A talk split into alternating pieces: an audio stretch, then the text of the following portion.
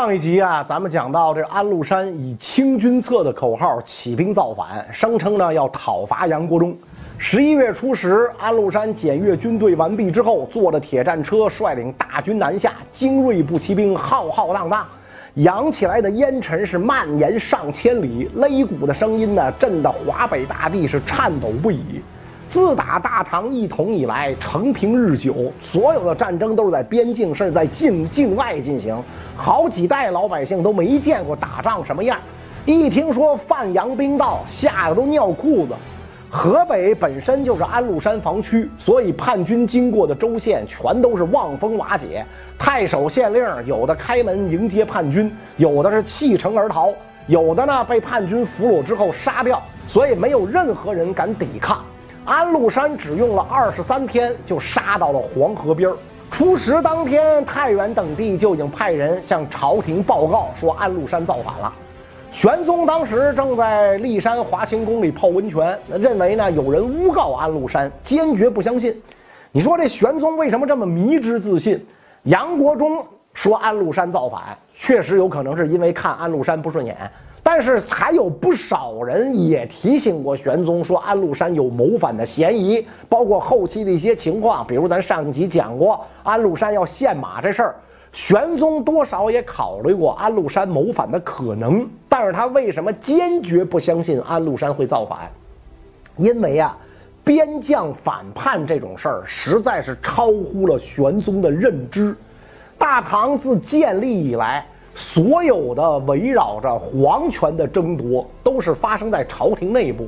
太宗玄武门之变，武则天诛杀李唐宗室，张柬之神龙革命逼武则天退位，太子李重俊杀武三思，直到玄宗本人诛杀韦后，击败太平公主。所有这些事儿都是宫廷政变，仅限于皇宫之内，边防将领从来都不可能威胁到皇室的权威。此外呢，这个。玄宗皇帝为了巩固自己的权力，在位后期重用的宰相大多是门第不高啊。你比如说张九龄，出身岭南寒门，当官靠的是科举，而不是靠他这个门第。杨国忠更不用说了啊，这个杨贵妃得宠，鸡犬升天，他就是那个鸡犬。也就李林甫呢，出身李唐宗室，但是他到他这一代早没落了。咱们讲过，他爹就是个小小的参军啊。这些宰相有一个共同点，背后没有世家大族做后盾，利益跟玄宗深度绑定啊。所以在玄宗看来，朝氏副之宰相，边氏副之诸将，整个王朝的统治非常稳固。不存在一切被颠覆的可能性。结果，诸将之一的安禄山带着全国边军的三分之一造反，狠狠地给了玄宗一个大嘴巴子。又过了几天，到了十一月十五啊，玄宗终于相信安禄山反了。杨国忠得意洋洋，那表情就是说：“怎么着？看吧，我说安禄山要反吧，您偏不信，是吧？”所以在接下来召开的这。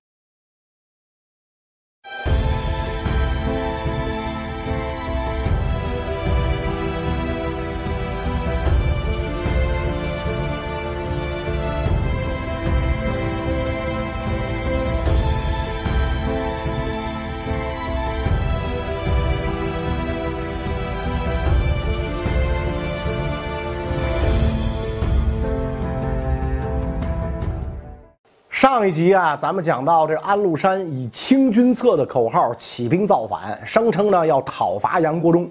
十一月初十，安禄山检阅军队完毕之后，坐着铁战车率领大军南下，精锐步骑兵浩浩荡荡，扬起来的烟尘是蔓延上千里，擂鼓的声音呢震得华北大地是颤抖不已。自打大唐一统以来，承平日久，所有的战争都是在边境，甚至在境境外进行。好几代老百姓都没见过打仗什么样，一听说范阳兵到，吓得都尿裤子。河北本身就是安禄山防区，所以叛军经过的州县全都是望风瓦解。太守县令有的开门迎接叛军，有的是弃城而逃，有的呢被叛军俘虏之后杀掉，所以没有任何人敢抵抗。安禄山只用了二十三天，就杀到了黄河边儿。初十当天，太原等地就已经派人向朝廷报告说安禄山造反了。玄宗当时正在骊山华清宫里泡温泉，认为呢有人诬告安禄山，坚决不相信。你说这玄宗为什么这么迷之自信？杨国忠说安禄山造反，确实有可能是因为看安禄山不顺眼。但是还有不少人也提醒过玄宗，说安禄山有谋反的嫌疑，包括后期的一些情况，比如咱上集讲过安禄山要献马这事儿，玄宗多少也考虑过安禄山谋反的可能。但是他为什么坚决不相信安禄山会造反？因为啊，边将反叛这种事儿实在是超乎了玄宗的认知。大唐自建立以来。所有的围绕着皇权的争夺，都是发生在朝廷内部。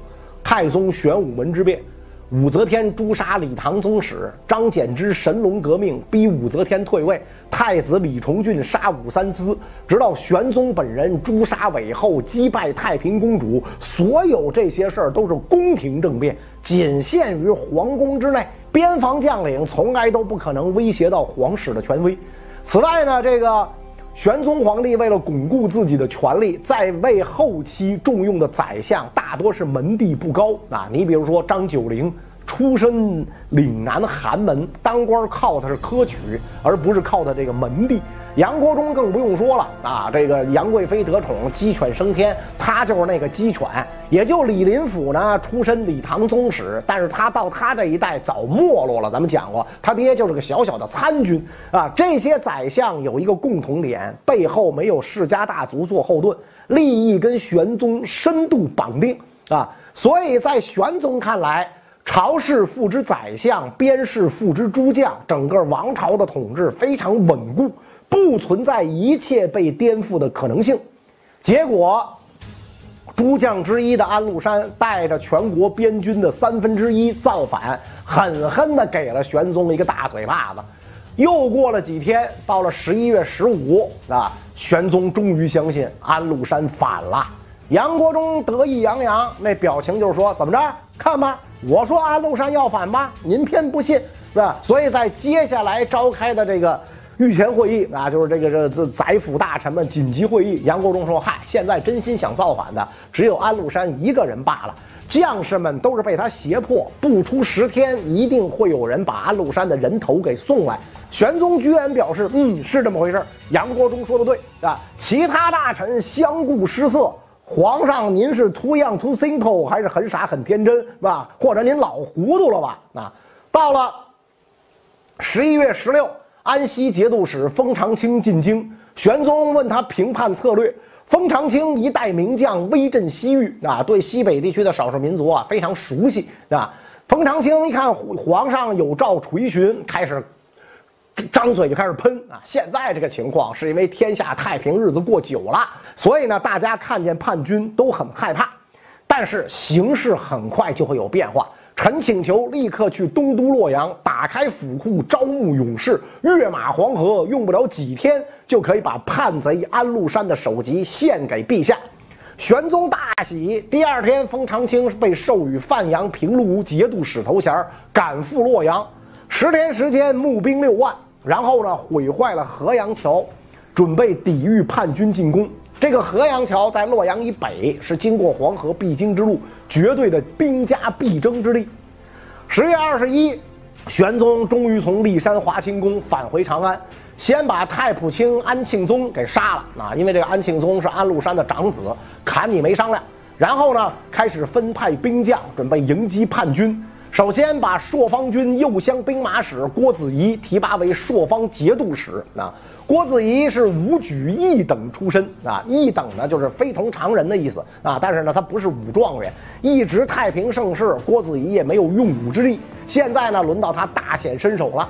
朔方节度使的管辖范围啊，在河东节度使西边，向南呢直到关中以北，向北呢一直到唐朝边境，治所在灵州，就是今天的宁夏吴中。从地理位置上看呢，朔方节度使是北方抵御安禄山的第一道战线。此外，玄宗在河南设立河南节度使啊，加强东线防守。这是唐朝第一次在中原核心地带设置节度使，而且呢，凡是叛军经过的地区，都在郡设置防御使啊。唐朝的军事格局啊，一夜之间发生了重大变化。河南朔方节度一东一北夹住安禄山在河北、山西的地区啊。但是呢，这个玄宗不满足于此，二十二日计划在关中召集一支部队，主动出击，命皇六子荣王李绾为元帅啊，这是挂名了。实际负责指挥的呢，还是名将高仙芝。玄宗拿出内府的钱，计划呢十天时间招募十一万大军，起了个很拉风的名字，叫天武军。但问题召集起来的是一帮游手好闲的市井子弟，缺乏训练，战斗力堪忧。十二月初一，高仙芝带着长安城里好几支守军，加上招募的新兵，一共五万人，从长安出发，向东出潼关，在陕郡驻扎。陕郡就是今天河南三门峡啊，位于这个潼关和洛阳的正中间这个地方是长安和洛阳之间的交通要道，适合呢做中转基地。但是地势平坦，不适合防御。显然，高仙芝这支部队只是临时在这儿歇个脚，最终目标是前往洛阳，作为封长清的后备力量，主动向北迎击叛军。在这个高仙芝出发的第二天，安禄山大军已经开始渡黄河。渡河的位置呢，在临昌郡，治所呢在今天河南省滑县东南、新乡和山东菏泽之间。此乃寒冬腊月，叛军用绳子把破烂木船跟些野草木头绑在一块，横着断绝河流。一夜之间，河面就结冰，宛如浮桥一般。叛军踩着冰面就过了黄河，向南方继续进发。史书上说呀，叛军步骑散漫，人莫知其数，所过残灭，是吧？无论是步兵还是骑兵，散漫的前进，啊，人们只看到茫茫然一大片军队，不知道到底有多少人，跟蝗虫一样，所到之处是片甲不留。几天之后，叛军到达陈留城下，陈留呢就在今天的开封市东南。守军登上城楼一看，啊，漫山遍野都是叛军，人心惶惶，兵无斗志。十二月初五，陈留开城投降。安禄山从北门刚进郭城，就听说儿子安庆宗的死讯，痛哭不已。啊，说我为皇上讨伐杨国忠这个奸臣有什么罪？为什么要杀我儿子？啊，你看这话说的，为什么杀你儿子？你不知道吗？啊，说完这话，安禄山下令啊，把投降的将近一万名守军全部处死啊，借此这个泄愤。随后，叛军沿着黄河往西进军，攻打荥阳，就是今天郑州啊西侧。守军从来没打过仗，是吧？登上城头的士兵听见叛军鼓角之声，自坠如雨，一个个吓得呀，从城墙上掉下来，跟下雨似的。所以这荥阳自然就被安禄山轻松拿下。荥阳到洛阳只有差不多两百里地，中间呢只有隔着这个五劳关这一处险要啊。五劳关呢就是虎牢关，在今天的荥阳市泗水镇境内，山岭交错，自成天险啊。这个因为要避讳高祖李渊的爷爷李虎的名，所以呢改称叫五劳关。安禄山一刻不停，派大将田承嗣为先锋，继续向五劳关进发。官军这边呢，封长清已经率军赶到了五劳关，但是他手下这几万人马呀，都是在洛阳现招募的，是吧？这个刚当兵十来天，想想也知道没经过什么训练，毫无战斗力。田承嗣以铁骑蹂之，啊，精锐骑兵部队来回蹂躏，官军大败。封长清收拾残兵撤退，在一个叫奎园的地方被叛军追上，又败。啊，退回洛阳，在东门与叛军交战，又败。十二月十二日，叛军从四个城门分别杀进洛阳，封长清坚守洛阳皇城，又败，只得向西退走。啊，安禄山放任手下烧杀抢掠，繁华的大都市不免沦为人间地狱啊。第二，首都的沦陷啊，就是这个陪都沦陷啊，免不得呢有许多忠贞爱国的大臣与洛阳城共存亡啊。东都留守就是朝廷在东都设立的办事处长官啊，叫李成，跟御史中丞卢毅说：“咱们都是国家栋梁，肩负国家重任，即使知道打不过，也要拼命干他一票，是吧？”卢毅说：“正合我意。”于是呢，李成收拾残兵几百人，想要做最后的抵抗啊。结果这几百士兵集合完毕，一听李成的意思，啥？啊，恁说个啥啊？让我们送死？不干不干。啊，李大人，您自个儿殉国吧！一哄而散，是吧？留下李成一个光杆司令独坐府中啊。而这个卢毅呢，先安排老婆孩子揣着御史台公章走小道去长安，本人穿上朝服啊，坐在御史台衙门等着叛军。安禄山派人把李成、卢毅还有其他几个拒不投降的政府官员抓来，全部杀害。这个卢毅临行之前破口大骂安禄山，隶属他的罪状啊，跟这个周边的叛军讲：“生而为人，当知逆顺。我等死了，不失大节，没有什么悔恨的，是吧？”说罢，慷慨就义。当时这个大诗人李白正在庐山啊，隔着瀑布，他正挂前川呢。听说洛阳沦陷的消息，非常痛心啊，写下了千古名篇《古风五十九首》中的第十九首，其中最后两联这么说啊：“俯视洛阳川，茫茫走胡兵。”流血屠野草，豺狼尽关英啊！这个这个，看到洛阳一带啊，茫茫一大片，全是胡人士兵啊！因为安禄山部队里相当一部分呢，是来自这个东北少数民族，是吧？人民流血遍地，把野草都屠红了。而豺狼啊，也就是这个安禄山叛军将领啊，带着官，系着缨，坐在朝堂之上啊。自从范阳起兵以来，安禄山只用了三十三天就攻陷了洛阳城，其间一千六百多里。即使是只行军不打仗，差不多也得要一个月的时间啊！这说明叛军基本上就没有遇到什么像样的抵抗。唐朝从河北到河南各大郡县土崩瓦解，只有陈留、荥阳造成了一丁点小麻烦，封长清的乌合之众造成了稍微大一点的麻烦。除此之外啊，没有任何抵抗。究其原因，一方面因为安禄山早有准备，是吧？各地守军毫无防备。另一方面，就是最重要的原因，安禄山的边军部队战斗素养很高，相当一部分是少数民族将士，个个骁勇善战啊。尤其是安安禄山手下八千叶落河啊，这叶落河就是这个契丹呐、西族啊这些民族组成的骑兵啊，战斗力极强。唐朝官军。守城将士从来没打过仗，封长清临时召集的军队没有经过严格训练，形不成有效的战斗力，所以封长清退出洛阳，就到了陕郡，跟这个高仙芝会合。当地的这个官员百姓早就逃光了。封长清一看高仙芝手底下这帮新兵蛋子也是菜鸡啊，估计野战啊。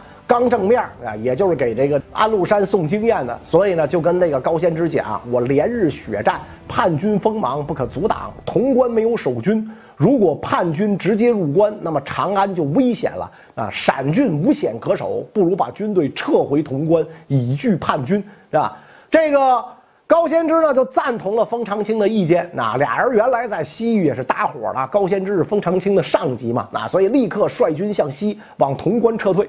没走几步，叛军精锐骑兵拍马赶到，官军狼狈逃跑，完全没有队形可言，人马互相践踏，死了不知道多少。好歹跑到了潼关，整顿防备。叛军赶到之后，发现一时之间攻打不下，暂时撤退。封长清跟高仙芝的策略是从整个局势来考虑，但是他们忘了，玄宗给他们的命令啊是主动出击，没让他们坚守。哥俩丢了洛阳不说，连陕郡都丢了。从洛阳到潼关之间四百里土地尽数丢失，这个锅谁来背？正好这个时候有小人拱火，此人就是高仙芝部队的监军使边令成。边令城之前多次要求高仙芝给他办事儿，高仙芝都没搭理，所以呢，他怀恨在心。这次边令城回长安报告情况，一点没客气，把高仙芝、封长清怎么一路吃败仗，是吧？怎么狼狈撤退的事儿，好一通讲。最后来了一句：封长清老说叛军强大，以此动摇军心；而高仙芝呢，白白丢掉了陕郡数百里土地，还私自克扣军士们的粮食和赏赐。玄宗一听大怒，下敕书命令边令城去军中斩杀高峰二人。当初封长清啊刚吃败仗的时候，三次派使者上表陈述叛军形势，是吧？玄宗都不接见，封长清就亲自骑马前去报告啊。走到半路，这个玄宗就下了敕书，削了他的官职和爵位，命令他回到高仙芝的部队里白衣自效。那以普通士兵的身份继续效力，估计玄宗早就火冒三丈。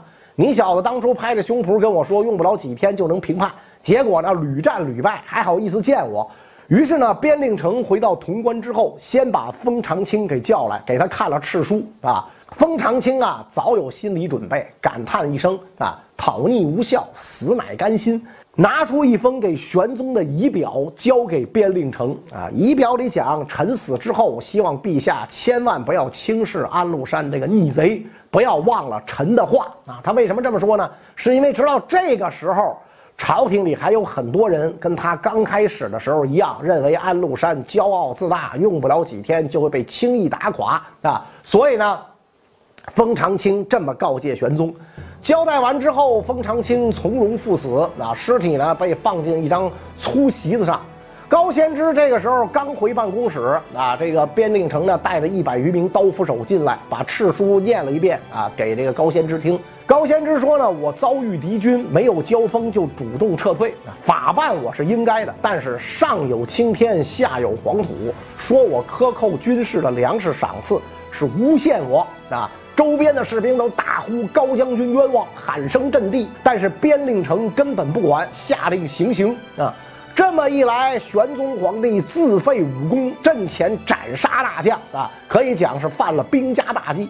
好在潼关地势险要，一夫当关，万夫莫开，叛军强攻不下，双方在潼关暂时进入了对峙阶段。而占领了洛阳的安禄山被胜利冲昏了头脑啊！看到洛阳皇宫里琳琅满目的金银财宝，顿时呢丧失了前进的动力，整天待在皇宫里沉迷享乐，手下将士们呢忙着烧杀掠夺，到处去抢金帛美女，搞得是民怨沸腾。天宝十五载，公元七百五十六年正月初一。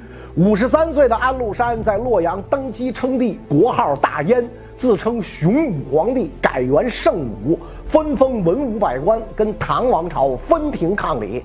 那么下一步，安禄山的韦燕该如何行动？唐玄宗又会如何应对呢？